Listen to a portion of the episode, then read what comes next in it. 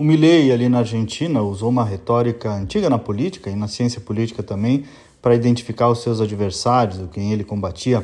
Ele chamava de castas. Claramente se posicionou como um candidato antissistema, outsider, para combater o tal status quo e mudar um pouco as estruturas. Nada muito novo em termos estratégicos, a gente já viu muito isso na história das eleições aqui e ao redor do mundo. Pois bem, mas o ponto que eu quero pegar aqui hoje é justamente essa expressão castas. E casta nesse sentido pejorativo que ele usou para identificar os grupos privilegiados que se ombreiam para manter privilégios ligados ao aparato público, e podem ser interesses de corporações públicas, mas também de corporações privadas.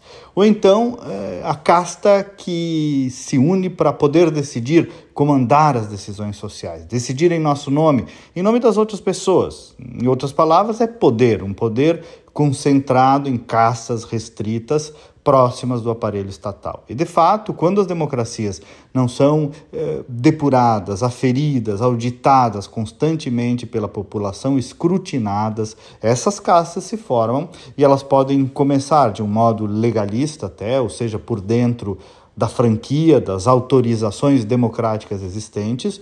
Uma casta também se estabelece pela corrupção, ou então uma casta se estabelece pela ditadura, pela imposição, pela força.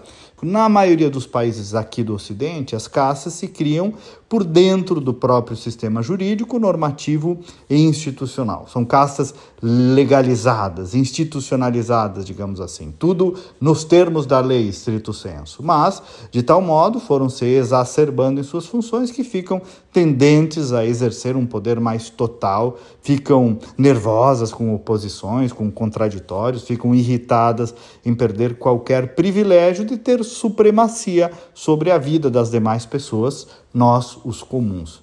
Ontem, por exemplo, eu vi um juiz de patente constitucional dizendo algo como temos que combater, temos que vigiar, temos que regulamentar. Era um deputado, um senador? Não. Era um juiz, um juiz constitucional, sim, mas a quem não cabe legislar ou fazer política, porque não foi candidato, não tem voto, não está legitimado para isso. É, percebam aqui também a casta sim, já se sentindo confortável, indo além, se jactando quase, o que em outras épocas ou em outros países seria um escândalo. Aqui alguns naturalizam, outros fazem até graça, mas não é natural, muito menos engraçado. É grave tanto a ação dos que se excedem, sim, das castas, quanto a omissão dos que apenas contemplam e o fazem ou porque são castas ou porque precisam delas, ou porque têm medo delas. Até amanhã e vamos com fé.